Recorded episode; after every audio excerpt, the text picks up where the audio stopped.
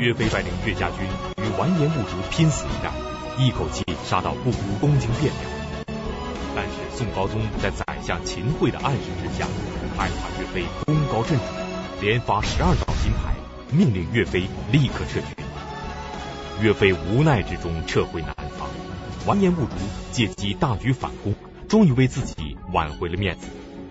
但此时宋金双方都已经精疲力竭，谁也不想再打下去。战争刚刚停息，从不信任武将的宋高宗马上想到该处理这些武将了。宋高宗剥夺了张俊、韩世忠和岳飞的军权之后，又密谋杀害这三员大将，但最后被害的却只有岳飞。那么张俊和韩世忠是怎样逃过这一劫的呢？请继续收看。北京市海淀教师进修学校高级教师袁腾飞讲述《两宋风云》第二十四集：死里逃生。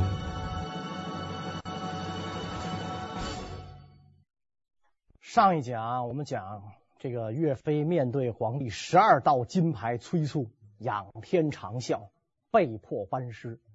史书记载，岳飞班师之后，一气之下辞职不干，回庐山。给母亲守孝去了啊！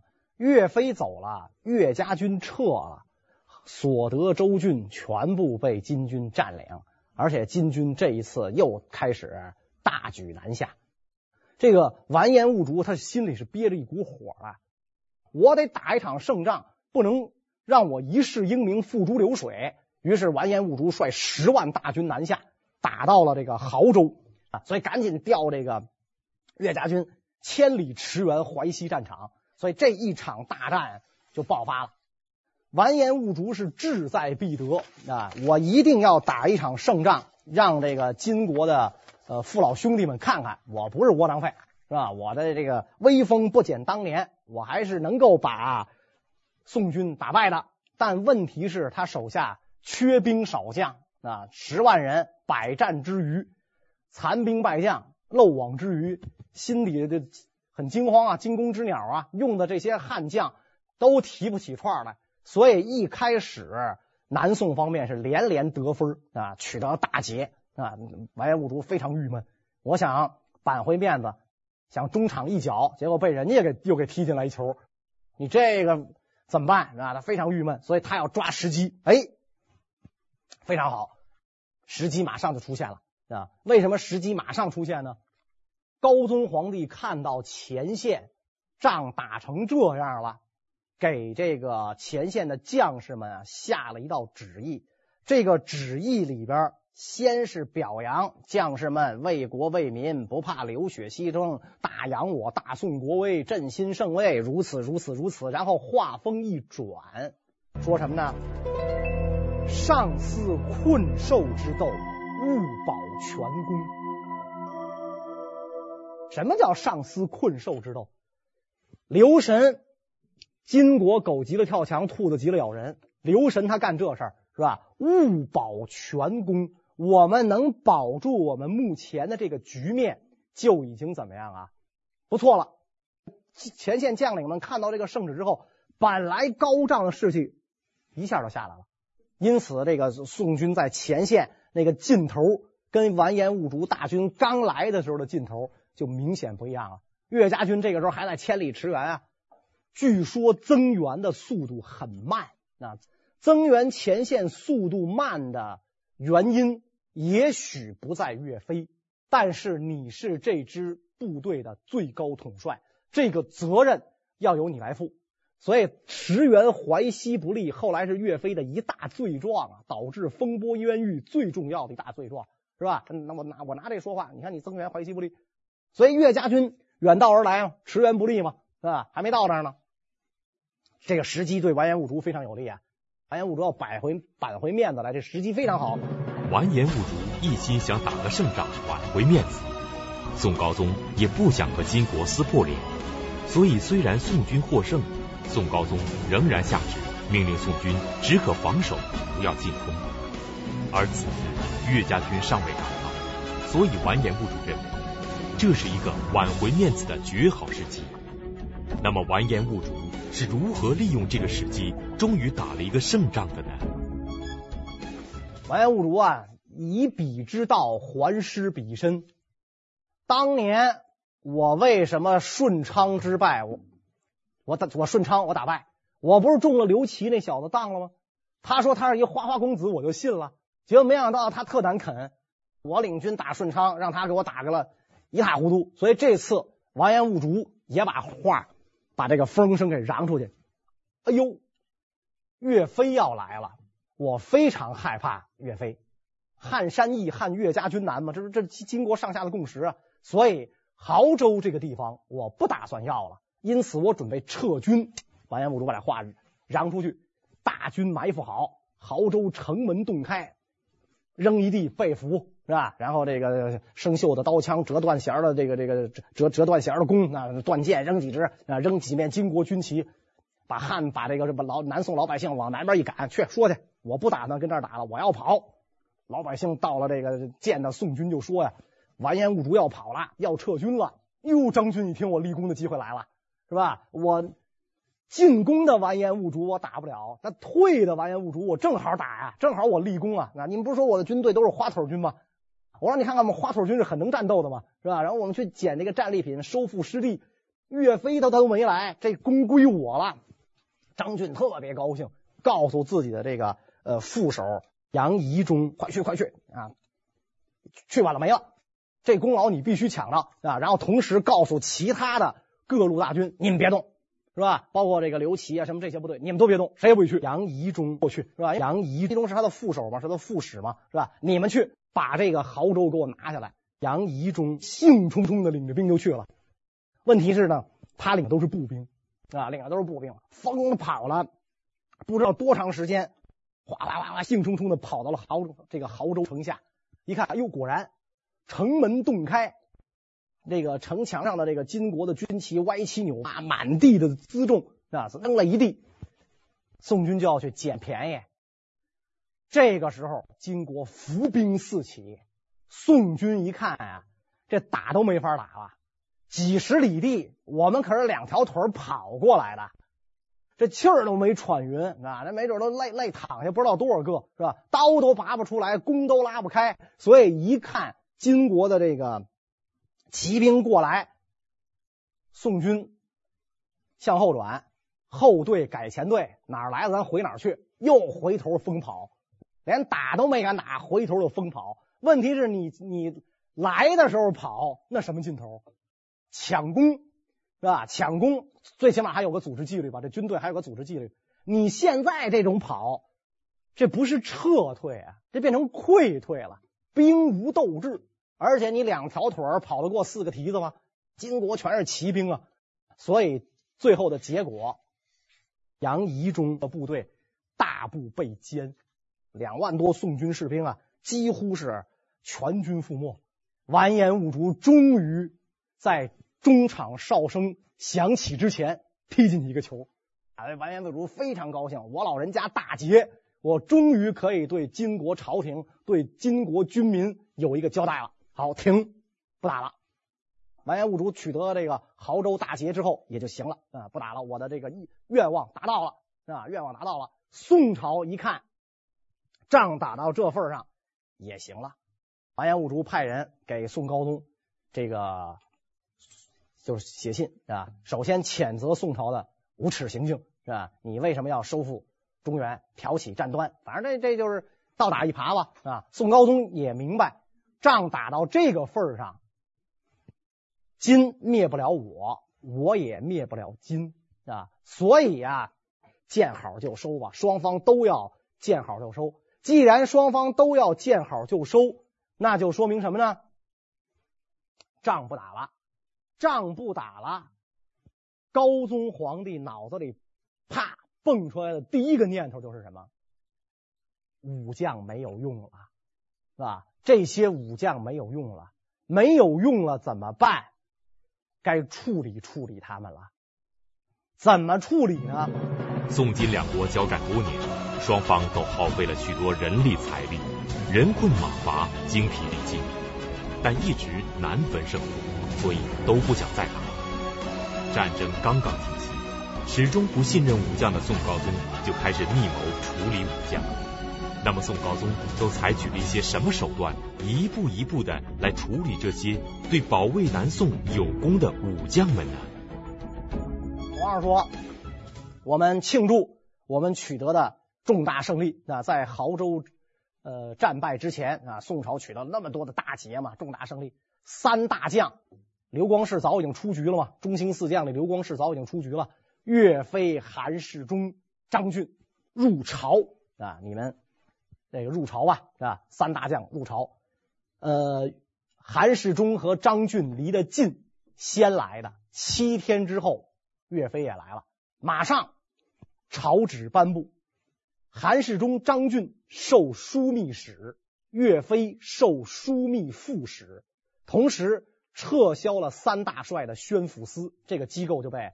撤销了，原来他们都是宣抚使嘛，啊，宣抚使都是宰执一级的人物，就是到到地方领兵。啊，相当于我们今天的这个大军区司令员啊，这个建制撤销，你们都晋升为这个呃国防部部长、国防部副部长，但是明升暗降，兵权就被怎么样夺了啊？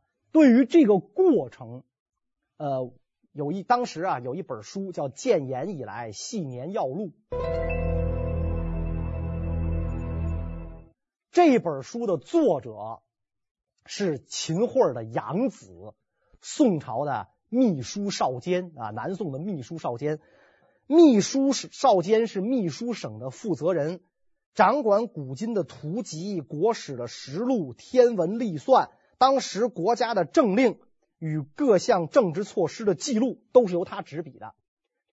他是秦桧的养子，所以这个人把凡是对秦桧不利的东西，他全都给你抹了，是吧？他等于这个，你作为史官来讲，最应该做的事儿就是秉笔直书，不隐恶不扬善，是吧？你应该是做做到这一点上。事实事实就是事实，是吧？有恶你不能，你不能说他。干了一一件很大的坏事，你给抹了；很小的一件好事，你给扬的特别大，这不是史官应该干的事。所以秦桧的这位养子，这位这位秘书少监，干的不是不是这事啊，他不是好事。他写的这东西非常不可靠，是吧？成为这个研究宋史的人最头疼的一件事。今天的学者研究宋史最头疼就看这本《建炎以来系年要录》，你信不信？是吧？你肯定不敢全信，啊，人秦桧的儿子写的，他他到处瞎改，你不敢全信。可你不信，不信你信什么？是吧？你信什么？那那别人他没有记载吗？这是国家官方正史，他就这么写，是吧？他就给给给你这个这个把秦桧对秦桧不利，他都给抹了。但是对于解除三大将兵权的这件事儿，他写的非常可信，啊，他怎么写呢？主上圣明，察见兵柄之分，无所统一，乃密与会谋，会就是秦桧嘛。消伟大之势，以革击碎盗驰之患。有识之士，方据今人之平，四方抵定，而此辈跋扈自肆，意外事有叵测者。哎，为什么要把你的兵权给夺了？因为今人已经被平定了。是吧？而这些统兵将帅跋扈自肆，我怕事有意外啊！怕那些将帅怀叵测不臣之心，所以皇帝夺兵权啊！咱们中国古代说皇上的权被这个臣子们给篡了，是吧？就是说这个这个皇权呃，就是臣权凌驾于皇权之上，是吧？有一个这个特别呃爱用的词儿叫太阿盗驰。太阿是宝剑嘛，上古名剑，是用专门对付臣子的，犯五法者啊，唯有剑耳。这剑得永远攥在皇上手里，你不能拿在臣子手里对付你。所以皇帝最担心的就是这种事儿，太阿道持，绝不能出现这种事情，对吧？所以宋朝的第二次这个杯酒释兵权至此完成，是吧？三大将明升暗降，三宣抚司撤销，是吧？三大将入朝，这个。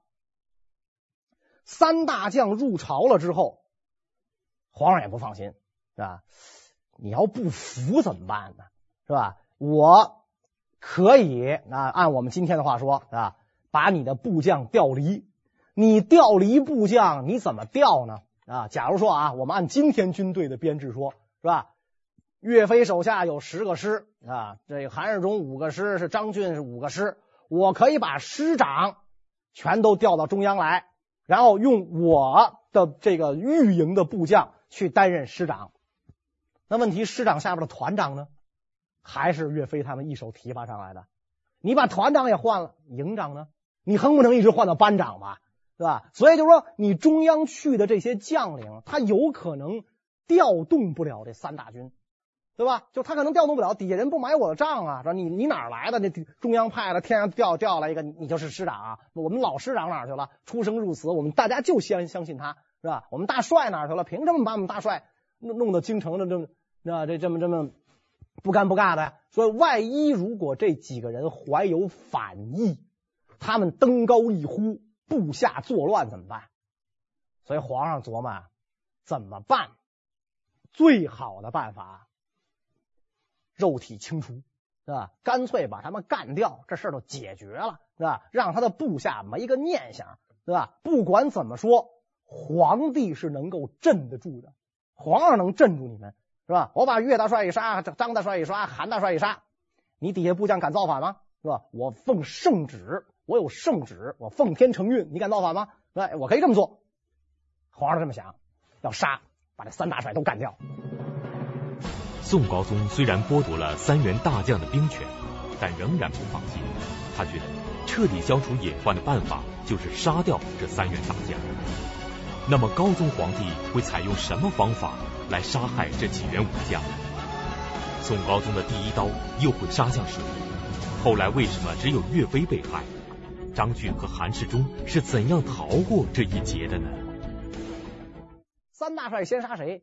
皇上一开始要杀的还真不是岳飞啊！岳飞在庐山，他辞官了，不做了。我我我给我妈守坟去，是吧？每天那个跟文人雅士是吧，这个往返是吧？诗酒流连，我干点这事儿是吧？我们整天吟吟诗是吧？你岳飞呢，虽然是粗人啊，军人出身，那词写多棒啊，那诗写多棒，我整天干点这个是吧？哎，这个跟文人之间唱和是吧？没没没事儿，没我的事儿是吧？当时他想杀谁呢？当时他想杀张俊啊，哎，说张俊不是皇上最宠信的人吗？你干嘛要杀他呀？因为皇上知道张俊这个人啊，最没有气节，是吧？他打仗他他他他不行，是吧？然后爱财如命，是吧？爱财如命的人，皇上既放心也担心。为什么既放心也担心呢？张俊效忠谁？张俊效忠钱。谁给他钱，他效忠谁，是吧？所以现在我夺了他的兵权，张俊就会想：皇上为什么给我那么厚重的赏赐？是因为我手里有兵，皇上才厚赏我。现在兵权没了，皇上他就不会再厚赏我了。你过气儿了吗？皇上还理你干什么呀？你又没立什么战功，最后一场大败仗，这个这个这个中场哨响之前那。那临门一脚，那不就因为你没看中门，让金兀术给完颜兀术给踢进去的吗？对吧？所以皇上不待见我了，皇上不待见我怎么办？我得想招。他不给我钱了，有人给我钱，谁给我钱呢？金国可可能给我钱，对吧？如果金军再南下，我就领着我的人反正，我一反正，钱还是源源不断，是吧？还还源源不断啊！这是皇上的心思啊。张俊他不见得真是这么想的，皇上认为。他肯定会这样。如果下一次金军南下，最靠不住的就是这个张俊，他肯定第一个举旗反正，所以先把他干掉啊！派谁干掉这个张俊呢？皇上挺逗，派前面咱们讲的那个原来的枢密副使王树，就是坚决反对跟金国议和，后来被秦桧给排挤出去那个人，让王树去干掉这个。张俊，于是呢，王树就到了这个张俊的军中啊啊，来到张俊的军中，是吧？他怎么干呢？他把这个呃张俊手下的军官全都越级提拔，是吧？小官都给你提升啊，提升，提升到什么呢？提升到方面大员的份上，让你跟这个张让张俊呢控制不了这么多人啊，咱俩品级一样，我给你提升到跟张俊的品级一样。是吧？你还那你你怎么控制这些人？你张俊能控制这些人吗？咱俩全二品官，你凭什么跟我发横啊？我来这么干，啊，他很得意。你看，我把这个张俊的部队搞散了，人心搞散了，是吧？张俊这人可不傻，你想他一门心思搞钱，是吧？他那心眼多活泛，要不然能搞来这么多钱吗？是吧？他可不傻，所以他一看情况不对，是吧？杀谁也轮不着杀我呀，是吧？皇上怎么这个这第一箭奔我砍来了？那于是他马上就让自己的这自己的手下这钱粮官啊去找这个王树啊，因为这他手下这个这个钱粮官呢跟王树是同乡，是吧？所以他跟那个这人说：“你呀，跟王树就这么说，乡人能为我言于子上否？意志偏僻，四位一句，先处已可也。”不知身在朝廷之上，能得几日，其己安乎？老乡，你替我转告那姓王的，是吧？他提拔我手下的这个呃这个偏将皮将，你别以为我不知道什么意思，是吧？别以为我不知道什么意思。他这样做，他想干嘛，我都清楚。你你告诉那姓王的，他要这样对付我，你问问他，他能活几天？这个这个手下的这个王树的老乡就跟他说：“我们张大帅是急了，你这么干，他张大帅急了。张大帅就跟你这么说，这么说，这么说。王树也很生气，拍桌子起来了，是吧？我背后站着谁？我背后站着皇上啊！他看不起我，就是看不起皇上。他这么威胁我，你告诉姓张的，甭管我在朝廷上能待几天，我待一天，我都要把他整散。结果的结果是吧？大出人意料啊，是吧？出现了什么事呢？王树罢官。”张俊加太傅，那文臣里边啊，这个到这个太傅这个衔啊，这虚衔的顶了尖了，是吧？顶了尖了。你想张俊玲珑八面啊，啊，皇上不是现在就看不放心我吗？好，马上我就把这个权力全交出去，是吧？哎，赶紧把这个把把这个这这移交工作我都不管了，我只要我抽身跳出来就行。而且张俊就向皇上和这个秦桧。有这么一番表示啊，那大概意思啊，就是什么呢？您别整我了，您想整谁？您说，我跟您一块去整，是吧？我跟您一块去整啊。所以皇上一看，张俊这人很识趣嘛，是吧？很识趣嘛。他只要把兵权交出来了，他就对我也不构成威胁了，是吧？我怎么扒了他的部队，他也不管了。那斩断旧日袍泽之情，我不管了。是吧？你师长、连长什么，你全换了，跟我没关系，我不管了。这支部队我彻底还给国家了，我不管了。好，皇上放心了，是吧？皇上放心了。这个人不就贪点财吗？好点色吗？这种人又好对付，永远有短处攥在我手里。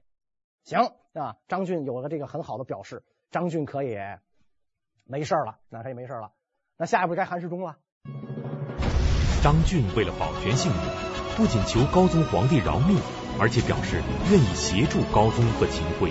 去谋害其他两员武将，于是高宗皇帝对张俊放心，下一步就开始想办法处理韩世忠。那么宋高宗会派谁去加害韩世忠呢？而韩世忠又是怎样逃过这一劫的呢？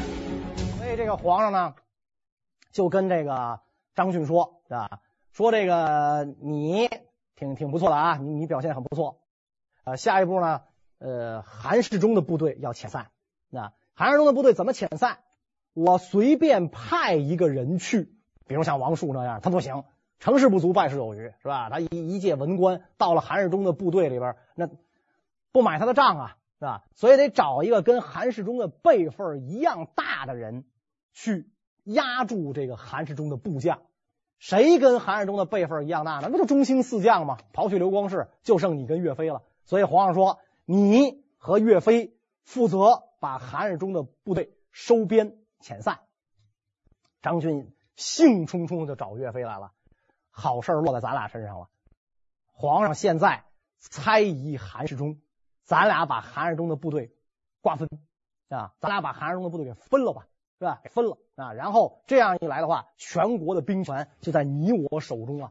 啊，因为这个张俊一直是岳飞的老上级嘛，提拔重用岳飞的，是吧？而这个岳飞跟韩世忠没有没有过这种隶属关系，他是并肩作战的关系，是吧？所以老上级现在来找你，咱又有皇上撑腰，这等好事是吧？天上掉下这么大一馅饼，咱俩不接着是吧？所以你得这么干。没想到岳飞啊，非常的痛苦伤心啊，人性怎么能这么丑恶呢？对吧？你张俊怎么这么丑恶呀？是吧？你跟韩世忠什么关系啊？儿女亲家呀，是吧？而且不是一般的儿女亲家，是儿子娶闺女，闺女嫁儿子的这种关系。他是那种，就是我我的儿子娶了你的闺女，我的闺女嫁给你的儿子，他是这种双重儿女亲家这种关系，是吧？你跟你的亲家居然就能下得去这手，是吧？你居然就要把这个韩世忠给给置于死地呀！我不忍心，这事儿我绝不能干。所以岳飞当面就跟张俊讲，瓜分韩世忠的部队，切切不可行。国家能打仗的就咱们这么三四个人，就得靠咱这三四个人去打仗。你现在把他的部队瓜分了。万一有朝一日金国人翻脸，大军南下，闻皮鼓司将帅，皇上启用韩太尉，咱俩有什么脸去见韩太尉去？韩太尉回来之后，我的兵呢？让我们哥俩分了，你有什么脸见人家？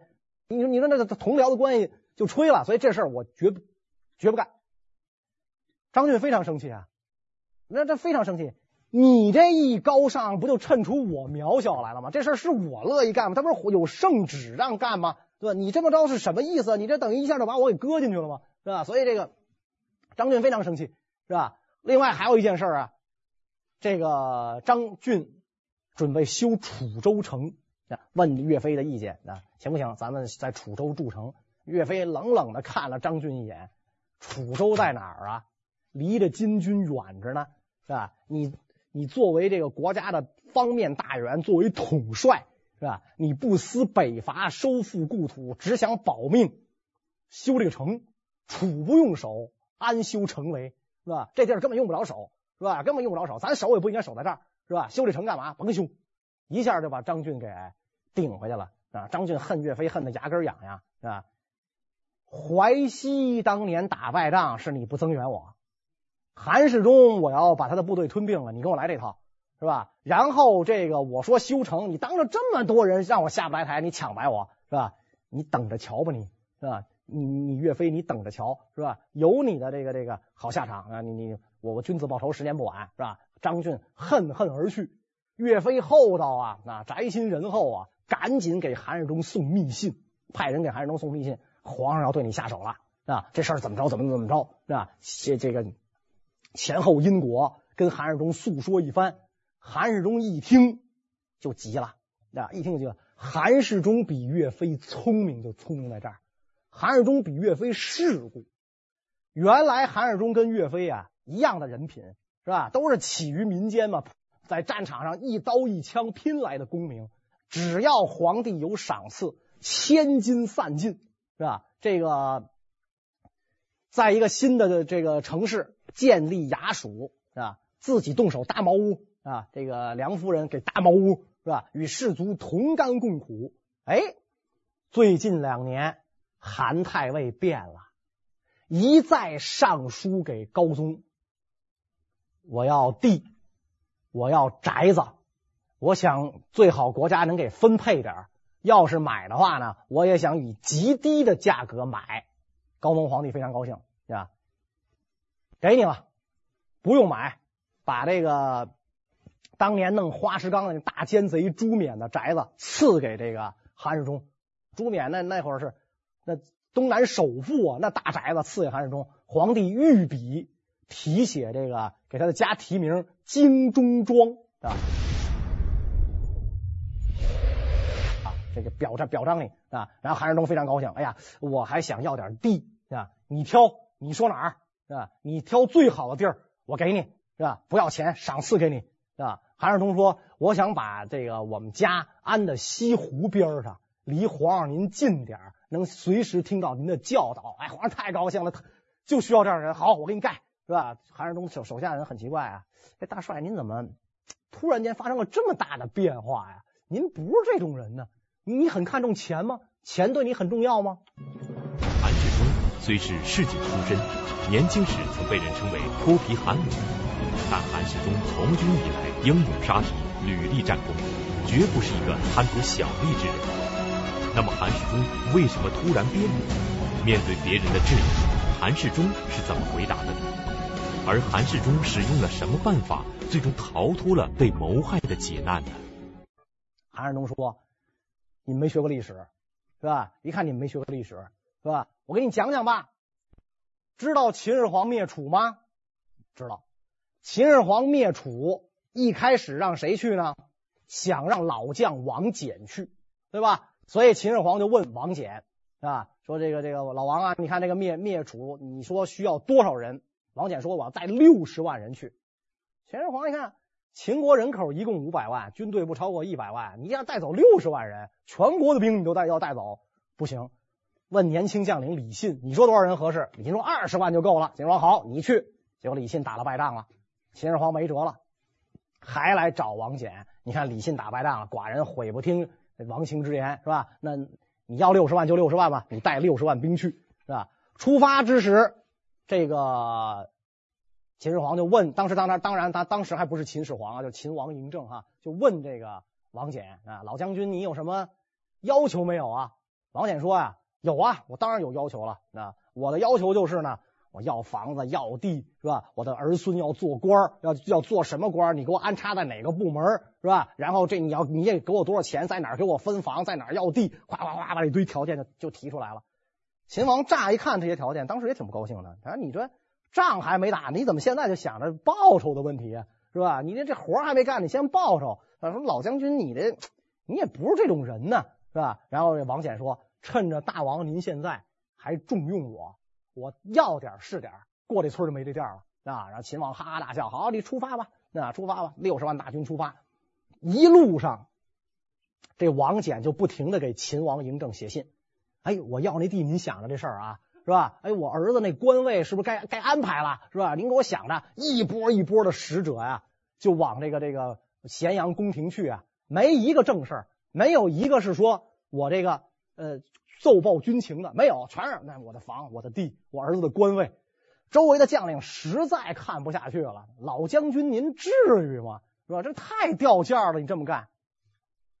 王翦说了，秦王生性多疑。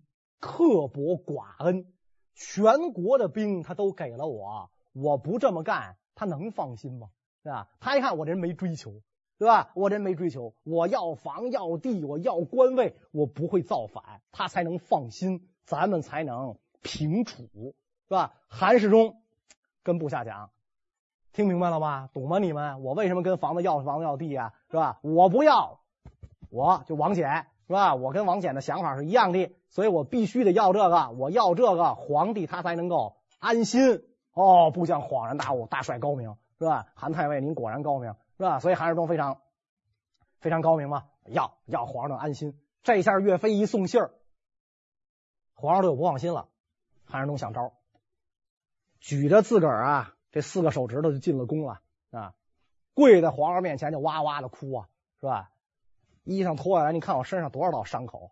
你看我这手就剩四个指头了，是吧？好像说俩手都就剩四个指头了，是吧？那为什么断指头呢？说中了金军的毒箭呢，是吧？中了金军毒箭，我不把手指头切去，我这整个这手就完了，胳膊就完了。我打仗，我立下这么多汗马功劳，是吧？我举着残缺不全的四个指头，您还听说要要我的命，是吧？皇上您可怜可怜我吧，咣咣咣咣的磕头，是吧？皇上一看这，肯定动恻隐之心呢。是吧？再说这个人又没有什么很高尚的追求，是吧？他不就想要点房，要点地，家都搬到这个西湖边了，都挨着我住了，这人对我还有什么威胁呀？再说皇上肯定也受点感动。当初苗刘兵变，要不是韩世忠平叛守功啊，要不是因为韩世忠，我就被那这俩叛将挤得死了。那韩世忠这么多年来出生入死，忠心耿耿，是吧？从来没有变节过，是吧？所以行，是吧？这个。那都是风言风语，谁说我要害你啊？是吧？我对你非常的宠爱，我很信任你，对吧？不但不害你，再给你点房，给你点地吧，是吧？作作作为你的你你心里的这种平静，那韩世忠叩头出宫，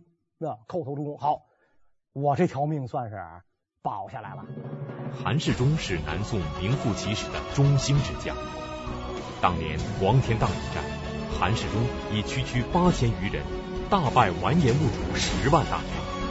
从此金军不敢过江南，为宋高宗偏安江南立下了汗马功劳。如今韩世忠虽然免于一死，但是这位曾经立马横刀的大将军的余生却是无比的凄凉。韩世忠的夫人梁氏是吧？京口娼女出身，呃，坊间说叫梁红玉啊，甭管她是不是真叫梁红玉，当年擂鼓战金山，是吧？那么那样的女中豪杰，女中荡夫，是吧？到了这个时候了，丈夫面临生命危险的时候了，她也只能一声长叹：“唉，明哲保身吧，咱们。”别人的事儿咱也管不了，咱只要不死，夹着尾巴做人也是人，总比死了强，是吧？咱活下来，按说应该看起来是最重要的，是吧？明哲保身吧，啊。于是这个夫妇二人回到家中，闭门谢客，绝口不谈军事，绝不和老部下往来，任何的这个老部下。登门求见，一概闭门不纳。我避嫌疑是吧？我就不不给您拜个年啊，给大帅拜年，甭甭拜，心意我领了是吧？就绝对告诉这个门门上不见，告诉门上不见。居家数十年，淡泊自如，就像从来没有过权位一样。韩世忠自号清凉居士，韩世忠是个粗人啊。我们讲他是个粗人是吧？他咱前面讲过，他跟读书人叫子曰。后来跟读书人叫这个呆瓜傻帽，他老跟读书人叫这个。他是个粗人，但是整天跟这个读书人往来，他也不跟人叫呆瓜叫傻帽了，整天跟人家往来，喜好儒道之学，啊？喜好佛老啊，就是这个佛家呀、道家呀，而且居然能够填诗作词，是吧？你说他整天跟那个读书人叫呆瓜，居然他能够填诗作词，而且填的像模像样的，经常能够在西湖边上。雪霁天晴的时候，看见韩世忠骑了一头小毛驴，带着几个随从踏雪寻梅，悠然自得。呃，有一首韩世忠填的《南乡子》：人有几何般，富贵荣华总是闲。自古英雄是梦，为官宝玉妻儿夙夜缠。年事已衰残。鬓发苍苍，骨髓干。不到山林多好处，贪欢只恐痴迷误了闲。我们听这个，这简直是甭管是格律啊，还是这个韵味啊，对吧？意境悠长，把他的这个这个这个心里话跃然纸上。韩世忠躲过了这一关，前面讲张俊躲过了这一关，岳飞。没有躲过这一关。关于岳飞的这个这一关怎么过，我们下一讲再讲。谢谢大家。